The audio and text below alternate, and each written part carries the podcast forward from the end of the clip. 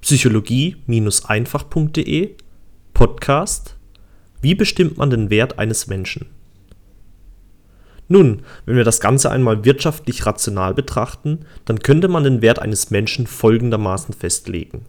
Die Nachfrage bestimmt den Preis. Also je mehr Menschen mich als gut nachfragen, desto höher steigt mein Wert. Und zwar der wahrgenommene Wert.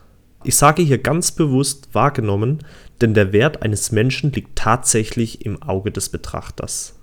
Ich will hier ein konkretes Beispiel machen und sage, dass die Sängerin Lady Gaga für viele junge Menschen da draußen ein Idol sein mag, mit aktuell ca. 39 Millionen Twitter-Followern weltweit den dritten Platz nach Justin Bieber und Katy Perry belegt, aber mir persönlich sowas von am Arsch vorbeigeht, dass ich ihr noch nicht mal einen grauen Stein schenken würde, selbst wenn sie mich darum bittet.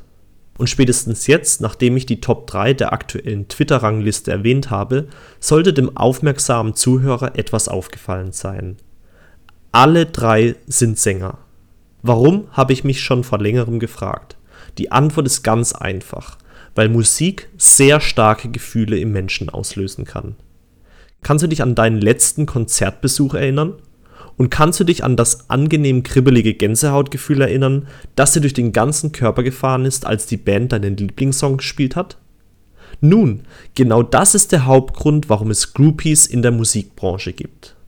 Junge Frauen verbinden dieses starke Gefühl mit dem Sänger, der den Song performt und wollen ihn Punkt Punkt Punkt hier bitte ein selbstbestimmtes Wert einfügen, um mehr von diesem Gefühl zu bekommen. Der Mensch ist ein emotionales Wesen und damit stets auf der Suche nach positiven Gefühlen.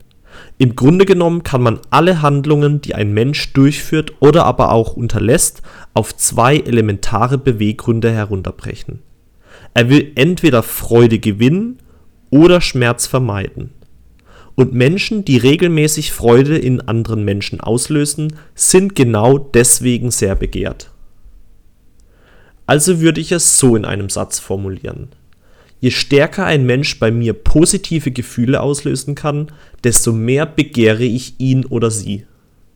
Verstärkt wird das Ganze genau dann, wenn dieser Mensch nicht oft verfügbar ist und auch viele andere Menschen die Nähe zu dieser Person haben oder besser gesagt spüren möchten.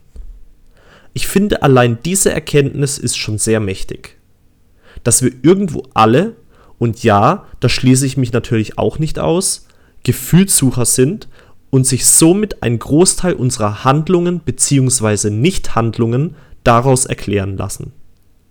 Und da den meisten nicht bekannt ist, welche Art von Gefühlen, zum Beispiel Anerkennung, Zuneigung, Sicherheit, sie hinterherjagen, spielt sich das Ganze auch noch unterbewusst ab und man bemerkt gar nicht, dass man eigentlich Sklave seiner eigenen Gefühle ist.